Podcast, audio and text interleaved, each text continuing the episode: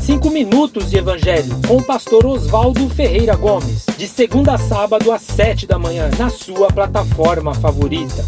Igreja Batista Ágape, uma igreja que busca amar. Bom dia a todos, graça e paz. Estamos no capítulo 7 de Atos e o nosso tema hoje é as sutis idolatrias.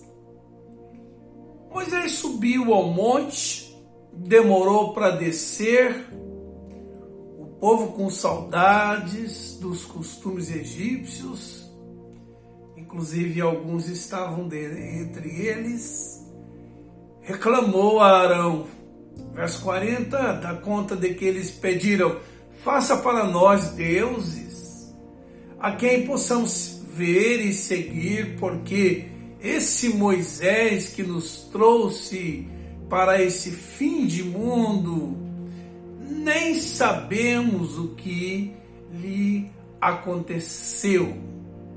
Isso aqui é Estevão pregando para aqueles que estavam desejando matá-lo.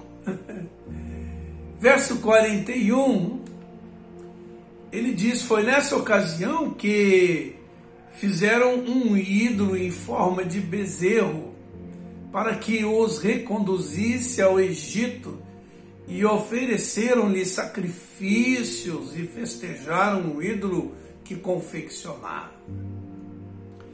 No verso 42 está dito que, insatisfeito, Deus os deixou seguir conforme desejassem. Adorar cada novo Deus que aparecia e viver com as consequências descritas pelo profeta Amós, que Estevão cita, que diz: Vocês me trouxeram oferendas de animais e grãos durante 40 anos no deserto, ó Israel? Claro que não. Verso 43 diz vocês estavam preocupados demais construindo santuários para deuses da guerra e as deusas do sexo, adorando-os de todo o coração e com toda a força. Foi por isso que eu os mandei para o exílio babilônico. Irmãos, o exílio babilônico foi necessário para curar essa tendência à idolatria do povo de Deus. Queridos, num certo sentido, quem faz a escolha por outros deuses que não o Deus vivo e verdadeiro, está escolhendo também um caminho de exílio, onde se perde a identidade, onde se perde a dignidade, onde se perde de vista os propósitos de Deus. Porque chamados para uma coisa, eles estavam vivendo outra, completamente fora dos propósitos de Deus. Queridos, o ser humano em geral rejeita a ideia de um Deus soberano que não possa ser manipulado, controlado, visibilizado pelo homem, dominado por o homem.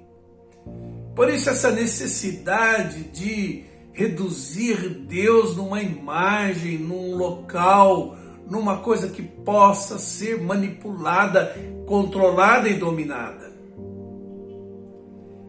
E qualquer tentativa de reduzir Deus a uma imagem, um local, uma coisa, é uma idolatria. Agora, essas são as idolatrias objetivas. Mas o que dizer das sutis?